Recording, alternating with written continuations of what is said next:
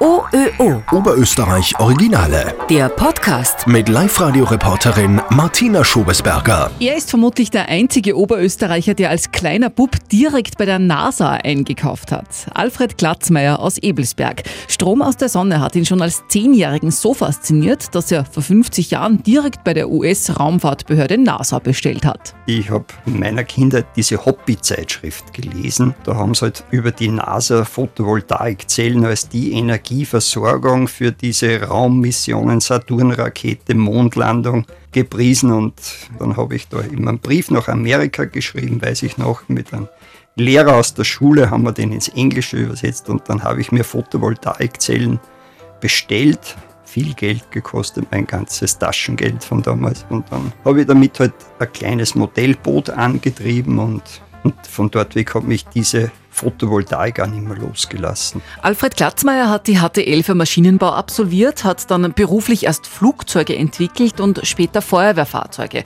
Und er hat sich 1993 als einer der ersten Oberösterreicher eine Sonnenstromanlage fürs eigene Dach gekauft. Ein irrsinnig großer Betrag. Jeder hat gefragt, hast du viel Geld? Aber die Anlage läuft noch immer und wird jetzt gerade um noch weitere 6 Kilowatt erweitert. Damit kann ich wirklich auch meinen Strom fürs Elektroauto zu 100% von der Photovoltaik decken. Daher habe ich kein schlechtes Gewissen, Auto zu fahren. Denn selbstverständlich fährt der 61-Jährige ein Elektroauto und denkt schon in die Zukunft. Vielleicht fahren wir in ein paar Jahren rein mit Solarstrom. Wir stellen unsere Autos in die Sonne. Sie tanken sich über die Sonne, über die Photovoltaik-Oberfläche auf. Erste Versuche in diese Richtung gibt es.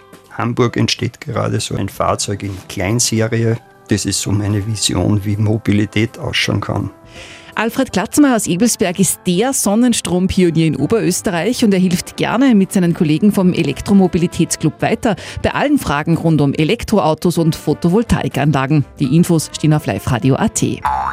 OÖO. Oberösterreich Originale.